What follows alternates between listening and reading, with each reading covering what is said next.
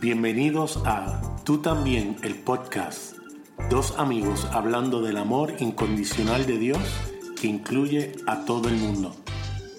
Saludos Javier. Saludos Nader. Otro episodio más de Tú también, el podcast. Eso es. Estamos muy contentos. Antes de empezar quiero darle un saludo a Tony, a Andrés y a Evel de Conciencia Podcast de verdad tienen que escucharlo, muy interesante la interacción de ellos, eh, me encanta. Así que saludos Tony, Andrés y Abel, sigan adelante. Le insto a que escuchen Conciencia Podcast. Tremendo.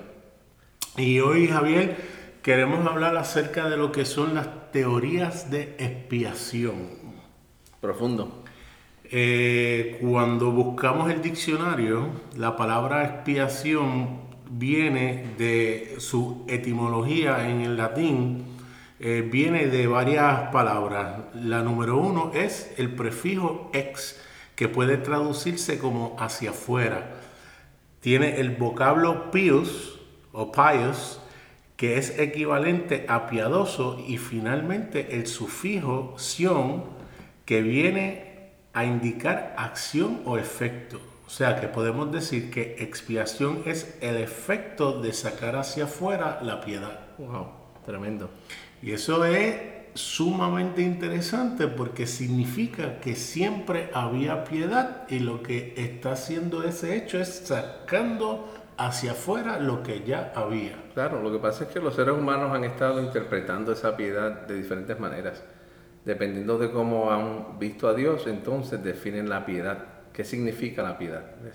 Y de esa misma manera, entonces van a definir el por qué Jesús tuvo que morir. ¿Sabe? Que van entonces a estar definiendo la piedad dependiendo de cuál es la perspectiva que tengan de Dios. Y sin lugar a dudas, todos los cristianos estamos de acuerdo con algo. Jesucristo murió en la cruz por nuestros pecados. Así mismo. Lo que pasa es que la mayoría de los cristianos no toman en cuenta cómo se hizo eso, de qué manera. ¿O por qué? O por qué lo hizo. ¿Ves? Eh, o si tienen una teoría de por qué lo hizo, lo más probable es que es la manera equivocada que ellos piensan acerca de la muerte de Jesús en la cruz del Calvario. Y de nuevo, creo que es sumamente importante cómo nosotros vemos esto, porque de acuerdo a cómo nosotros lo vemos es que va a influenciar toda la manera en que nosotros vemos a Dios, nos vemos a nosotros y vemos a los demás. Definitivamente. Yo creo que eso es fundamental en la forma de vivir nuestra. Va a afectar, eh, va a ir al corazón de la conducta del ser humano, el cómo nosotros veamos esa muerte de Jesús. Va a determinar cómo va a ser nuestro estilo de vida. Eh, puede ser un estilo de vida legal o puede ser un estilo de vida moral o puede ser un estilo de vida relacional, dependiendo de cómo nosotros lo veamos, entonces va a ser nuestro estilo de vida eh, con los seres humanos y nuestra relación con Dios. Y hay varias teorías acerca de qué fue lo que ocurrió en ese momento, en el evento de la cruz. Eh, estas teorías, pues obviamente no son nuevas, muchas son mucho más modernas que otras, otras eh, se están vislumbrando desde los primeros siglos. Eh, es importante que posiblemente sea una combinación de varias. Todas tienen textos bíblicos, la cual respaldan el por qué ellos o las personas que idealizaron esta teoría eh, lo hicieron obviamente sujeta a sus interpretaciones y, a la manera que ellos ven o veían a Dios. Una de ellas, eh, que es la primera que se menciona en un artículo escrito por el doctor Morrison, habla acerca de la teoría de la influencia moral. Teoría de la influencia moral. Y esta lo que enseña básicamente es que Jesús vino y murió con el fin de lograr un cambio positivo para la humanidad. Este cambio moral llega a través de las enseñanzas de Jesús junto con su ejemplo y acciones. El nombre más notable es el de San Agustín en el siglo IV, cuya influencia ha tenido casi por sí solo el mayor impacto sobre el cristianismo occidental Él confirmó la teoría de la influencia moral como la teoría principal de la expiación junto con la teoría del rescate que también él la avalaba. Dentro de esta teoría, la muerte de Cristo se atiende con un catalizador para reformar la sociedad, inspirando a hombres y mujeres a seguir su ejemplo y a vivir una vida buena y moral y, y de amor. En esta teoría, el Espíritu Santo viene a ayudar a los cristianos a producir este cambio moral. Lógicamente, en esta teoría, el desarrollo escatológico se convierte en demasiado acerca de la moralidad, donde se enseña que después de la muerte la raza humana será juzgada por su conducta en la vida. Esto a su vez crea una fuerte énfasis en el libre albedrío como la respuesta humana a seguir el ejemplo de Jesús, aunque el propio Agustín difiere aquí, al no enseñar libre albedrío, sino enseñaba que los seres humanos son incapaces de cambiar ellos mismos y requieren de Dios para alterar radicalmente sus vidas sobrenaturalmente a través del Espíritu Santo. Esta teoría se centra no solo en la muerte de Jesucristo, sino en toda su vida. Esta ve la obra salvadora de Jesús no solo en el caso de la crucifixión, sino también en todas las palabras que habló y el ejemplo que mostró. En esta teoría la cruz no es más que una ramificación de la vida moral de Jesús. Él es crucificado como un mártir debido a la naturaleza radical de su ejemplo moral. De este modo, la teoría de la influencia moral enfatiza a Jesucristo como nuestro ejemplo, nuestro fundador y líder, y, en última instancia, como resultado, nuestro primer mártir. Ahora es interesante varias cosas acerca de esta teoría. Esta teoría simplemente resalta que Jesús fue alguien que lo que hizo lo hizo para darnos a nosotros un ejemplo. Un ejemplo moral. Moral a seguir. Obviamente yo no estoy muy de acuerdo con esta teoría, aunque bien es cierto que lo que Jesús hizo fue un ejemplo, va mucho más allá, porque si fuera por simplemente ser un ejemplo, hay otras personas en la historia que también fueron ejemplos, hicieron cosas grandes que son dignas de seguir e imitar. Pero la persona que idealizó esta eh, teoría dice que Él es la base, Jesús es la base a seguir para que en ellos determine cuál va a ser el resultado final de nuestra salvación. Claro que su conducta entonces determina dónde es que van a estar. La cual hace entonces la salvación un aspecto de obras y no de fe. Exactamente. Y se centra más en la conducta de Jesús mientras estuvo en la tierra y la muerte se ve como la culminación de ese ejemplo, de, esa vida moral eh, intachable, que asimismo es como por mucho tiempo se ha visto en muchos sitios la, santidad, ¿verdad? Como que es eh, estar limpio moralmente, que nuestras acciones o conductas sociales vayan de acuerdo a lo que se espera de uno en términos de lo que está correcto y lo que está incorrecto. Y obviamente el ver a Jesús como esta teoría de la influencia moral, eh, otra vez, ¿verdad? no quiero sonar redundante, pero la, la expiación o la muerte de Jesús se ve como la culminación de ese mismo estilo de vida moral social.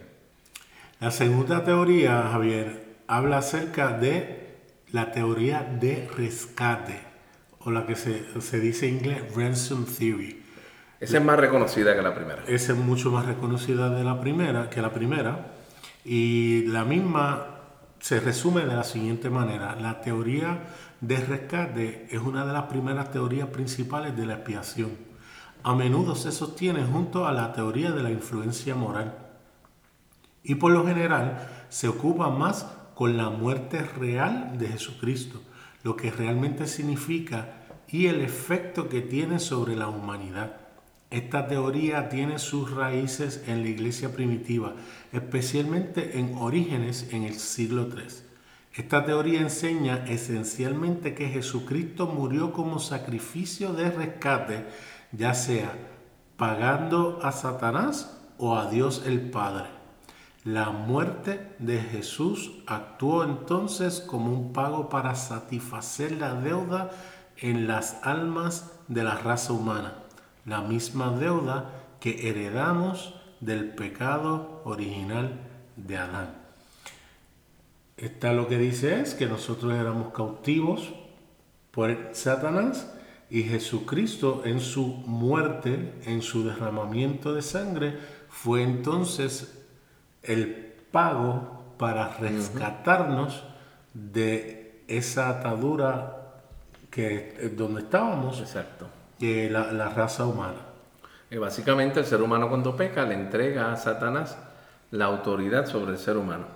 Entonces Dios para poder eh, rescatarnos de eso, pues entonces Él le paga con su Hijo a Satanás, que es la, visión más o la perspectiva más dominante, ¿verdad? Que es a Satanás a quien se le paga. Y se ve entonces el aspecto de la crucifixión de Jesús como una transacción eh, económica yo te debo, así que te pago y entonces retomo lo que me pertenece a mí. Estableciendo que fueron Adán y Eva los que le vendieron la humanidad al diablo en el momento que pegan. Exactamente.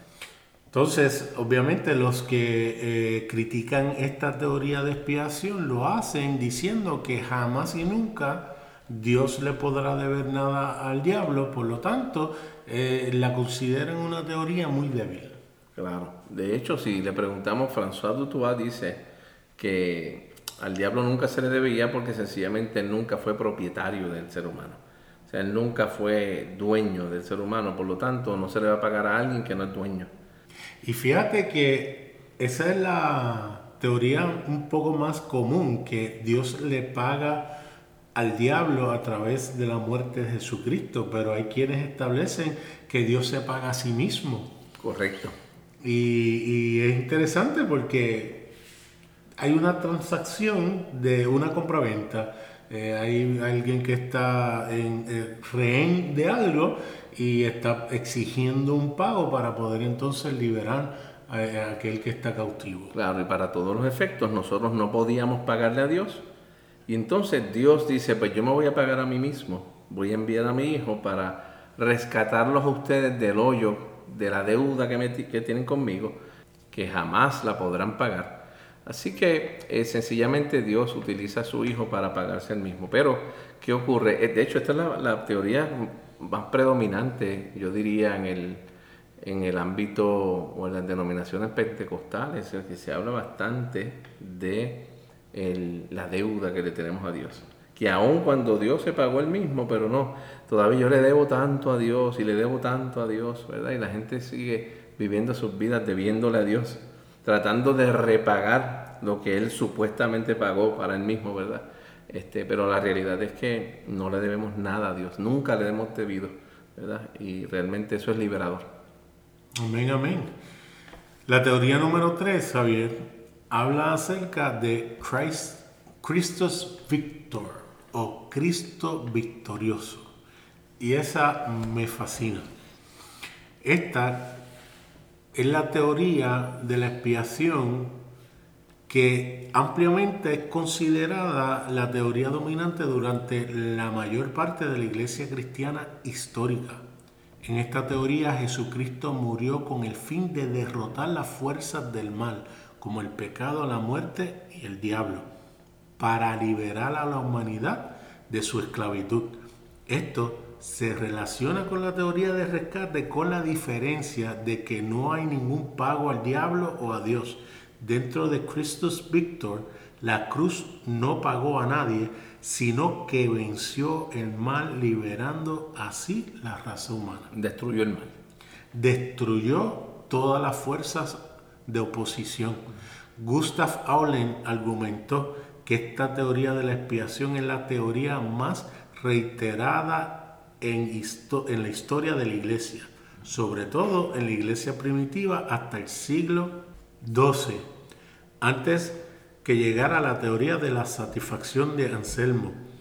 Él escribe que la obra de Cristo es ante todo una victoria sobre los poderes que mantenían a la humanidad en esclavitud, el pecado, la muerte y el diablo. Él llama a esta teoría la teoría clásica de la expiación, mientras que algunos dirán que Christus Victor es compatible con otras teorías de expiación, otros argumentan que no lo es. He encontrado que la mayoría de los teólogos creen en Christus Victor, que es cierto, aun si no es para ellos la teoría principal de la muerte de Jesucristo. Me gusta esta teoría porque aunque un poco incompleta a mi parecer, eh, sí denota algo que es irrefutable. Cristo en la cruz venció todo. todo. Eso es. Y, no, y punto. Él fue victorioso en la cruz del Calvario una vez y por siempre. Sobre los tres enemigos principales. Sobre los tres el pecado, la muerte y el diablo. Y el diablo. Y eso nos hace a nosotros más que vencedores. es. interesante porque pasa en las iglesias de hoy en día que todavía estamos con el querer seguir luchando para seguir venciendo.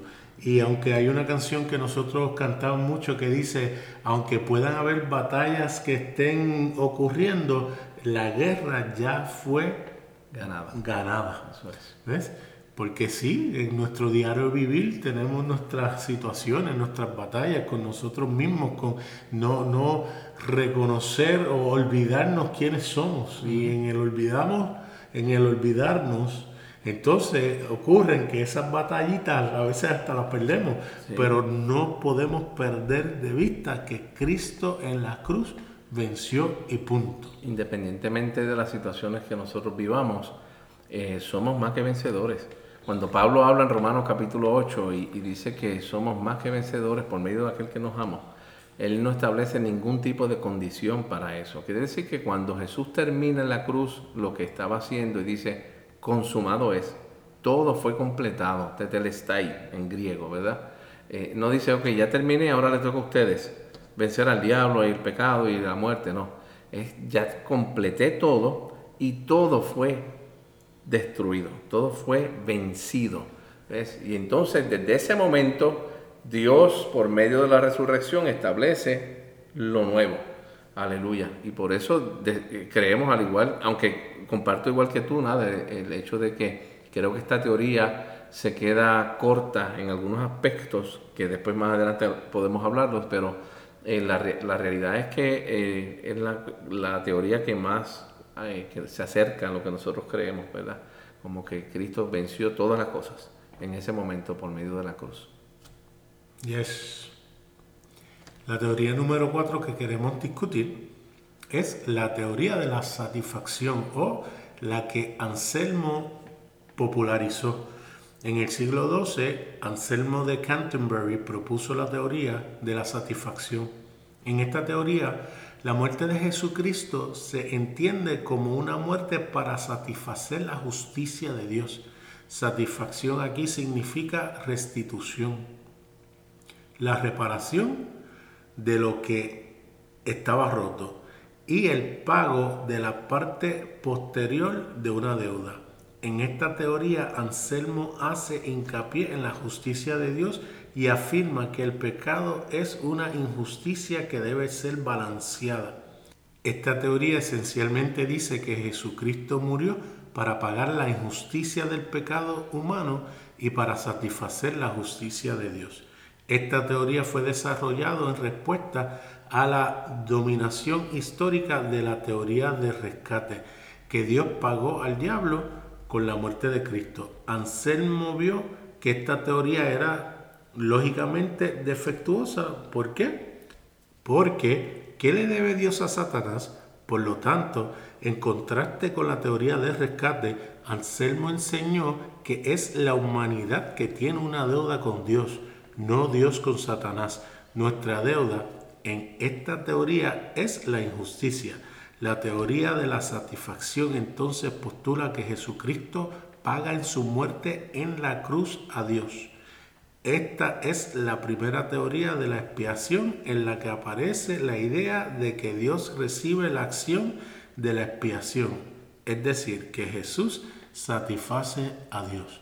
Sin tener que abundar mucho en esta teoría, podemos concluir que no satisface nuestras vidas. Aunque la teoría de la satisfacción, realmente no, no es la que más, ¿verdad? Nosotros estamos convencidos. Porque otra vez se ve la transacción económica. Eh, obviamente, aunque establece que no es que se le paga al diablo, ¿verdad? Ni al mismo, pero se ve como una transacción igualmente, ¿verdad? La, la muerte de Jesús es una transacción donde se quiere complacer o se quiere satisfacer a un Dios, ¿verdad? Como si Él estuviera esperando satisfacción cuando Él ya está satisfecho desde siempre. Que realmente eh, no tenemos que, que abundar mucho en cuanto a eso, pienso yo.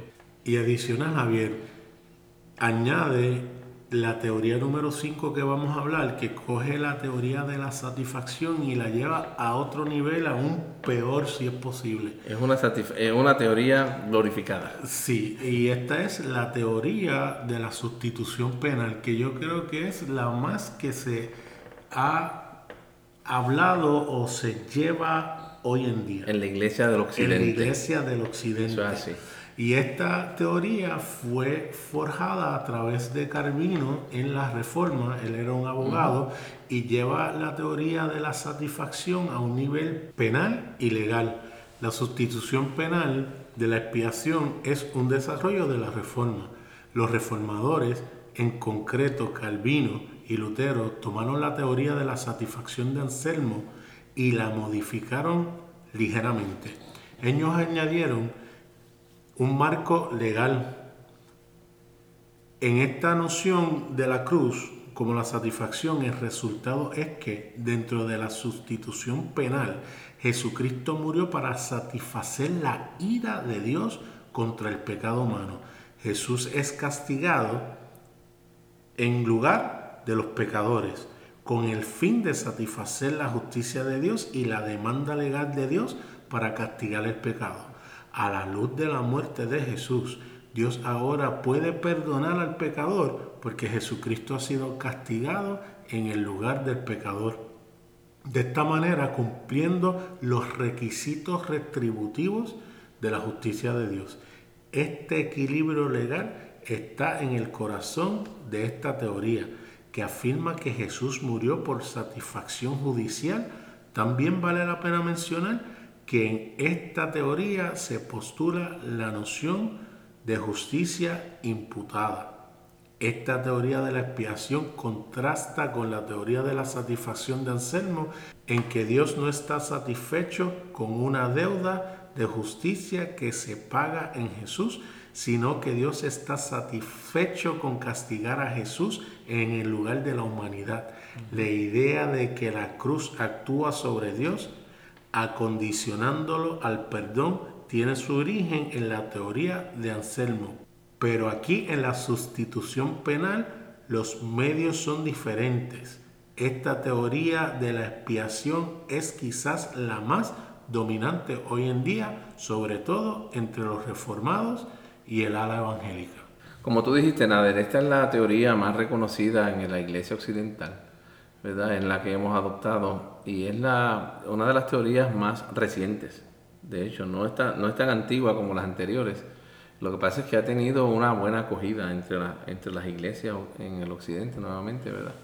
Este, porque obviamente se ve a Dios como que nos ama tanto que en vez de matarnos a nosotros, de hecho se, se establece a través de la teoría, se ve a Dios como un juez, donde requiere el que alguien pague la penalidad por el pecado, ¿verdad? Se ve el pecado como el quebrantamiento o la desobediencia de las leyes de Dios. Y entonces Dios necesita a alguien que cumpla la pena por eh, ese quebrantamiento de la ley. Así que Él escoge, en vez de matarnos a nosotros, Él escoge matar a su único hijo, de tal manera que nos sustituye, ¿verdad? Sustituye, en vez de matarnos a nosotros, pues envía a su hijo y lo mata. Pero de igual manera eh, se ve, esta teoría establece como que es Dios el que crucifica a Jesús. Es Dios el que mata a Jesús para poder eh, pagar la pena por el pecado cometido contra él. ¿verdad? Y eso, obviamente, esta teoría tiene varias, varias deficiencias o varias cosas incorrectas, ¿verdad? Que nosotros creemos. Entre ellas está el que, eh, el que fue Dios el que mató a Jesús. Dios no fue el que mató a Jesús, es, fue el ser humano el que mató a Jesús. Por lo tanto, eh, partiendo de eso nada más, sabemos que está incorrecta, aparte de que Dios es amor y por lo tanto la justicia de Dios se tiene que ver desde el fundamento de que Dios es amor. Por lo tanto, si Él es juez, eh, de hecho, si vamos a Juan capítulo 12, Jesús dijo, si ustedes oyen mis palabras y no las obedecen o no las creen o no las guardan, yo no les juzgo, ¿verdad? Porque no he venido para condenar al mundo, sino a salvarlo. Por lo tanto, eh, la realidad es que Dios no se puede ver como un juez, Él no vino a juzgar, Él vino a salvar. ¿verdad? Quiere decir que Dios es salvador, no es condenador. Y, la realidad es que para nosotros es extraordinario poder verlo. Pero esta teoría para nosotros definitivamente no estamos de acuerdo con ella, porque Dios eh, realmente, Él no mató a su Hijo por nosotros. Al contrario, Él estaba en Cristo reconciliando consigo mismo al mundo para salvarnos y darnos la palabra de la reconciliación. Y es triste, Javier, porque presentan un Dios que no quiere saber de nosotros, que realmente lo que quisiera es eh, liquidarnos y hasta el sol de hoy todavía quiere hacerlo, pero Jesucristo se pone entre medio de su Padre y nosotros y dice, no, no lo hagas, acuérdate de lo que ya me hiciste a mí. No los mates. No los mates, porque ya tú me lo hiciste a mí y eh, no, lo tienes que hacer con ellos. ¿eh? Y no, puedo estar de acuerdo con eso. Eh, yo creo que lo vemos a través de la Biblia, que la capacidad de perdonar, Jesús ya, Dios ya la tenía a través del tiempo. De hecho, antes de él morir en la cruz, Jesús perdonó un sinnúmero de pecados que es lo que la gente no entiende. Así que más que para Dios, la cruz eh, fue para nosotros. Más que cambiar la manera que Dios pensaba acerca de nosotros, la cruz estaba o fue para que nosotros pudiéramos cambiar la manera nuestra de pensar acerca de Dios. Y eso nos trae a la sexta eh, que hay muchas más teorías, pero estamos simplemente tocando las más... Algunas de ellas. Eh, algunas de ellas, y es la del chivo expiatorio. Sí, el chivo expiatorio básicamente eh, donde vemos a Jesús, de hecho es una, es una teoría más moderna que las demás, ¿verdad? Donde no se ve a Jesús como un sacrificio, sino que se ve a Jesús como una víctima. ¿verdad? Se utiliza el concepto de que es, Jesús es la víctima, donde es matado por la humanidad hay cuatro aspectos básicos. Número uno, que es, la humanidad, los seres humanos los que matan a Jesús. ¿verdad? Número dos, que entonces eh, lo matan porque sencillamente creen que Él es culpable. Y Él es víctima de ese juicio o enjuiciamiento humano, ¿verdad? Número tres, Jesús es probado inocente y es el verdadero Hijo de Dios. Esta, esta teoría establece que Jesús es el verdadero Hijo de Dios. Y número cuatro, que la multitud entonces es la que es considerada culpable, ¿verdad? Considerada culpable, pero Jesús siendo el chivo expiatorio se lleva esa culpa, ¿verdad? Como en la antigüedad, en el Antiguo Testamento, pues se, mandaba el, chivo expiatorio, ¿verdad? Para que se fuera. Pues así mismo se ve Jesús como es, que es el que se lleva, Él es el que quita el pecado. De hecho, la palabra quitar en griego en Juan capítulo 1, verso 29, habla de, eso mismo, de que es el, que se lleva, el que, el que se lleva eh, el, pecado del mundo. Y así mismo como se ve a Jesús, realmente, más que como un sacrificio real, es, como es el que toma la culpa nuestra y la quita de nosotros. Yo creo que este es uno de los puntos más extraordinarios, al igual que la de Christus Victor, es la que más se parece y la que más estamos de acuerdo, ¿verdad que sí? Eh, en todas estas teorías, para mí, nada, eh, lo más importante, como yo te había comentado antes de nosotros grabar, era que en todas estas teorías falta el elemento siguiente, y es que falta el elemento de ver a Dios como un Dios de relación. En todas estas se ve como juez, se ve como que es a quien se le debe, eh, se ve de diferentes maneras, pero en ninguna de estas teorías se ve a un Dios relacional que realmente lo que siempre ha querido es mostrarnos a nosotros que nosotros somos parte de Él y que por culpa del pecado nosotros perdimos de perspectiva que somos parte de Dios. Que de hecho la Iglesia Ortodoxa eh, toma este, esta teoría eh, del chivo expiatorio y quizás le da un giro un poco distinto, estableciendo que eh, Dios es el gran médico, que lo que hace es que en la cruz cura a la humanidad del virus del pecado. Sí, porque lo quita. Lo quita, le, sana a la humanidad de esa distorsión que fue, eh, que ocurrió en el momento en que el hombre peca. Y eso es eh, formidable, eso es digno, porque ese pecado impedía que el hombre pudiera relacionarse con Dios correctamente. Exactamente. Y Dios queriendo que el hombre tuviera comunión con Él para poder tener la relación que desde el principio fue el motivo de la creación de la raza humana. Correcto. Nos puedes escuchar a través de Apple Podcast, Google Podcast, Anchor.fm o donde quiera que escuches tus podcasts. También nos pueden escribir a tú también el podcast gmail.com o me consiguen en Facebook Nader Manastra Díaz. O a mí a través de Facebook Javier en él. Hasta, la próxima.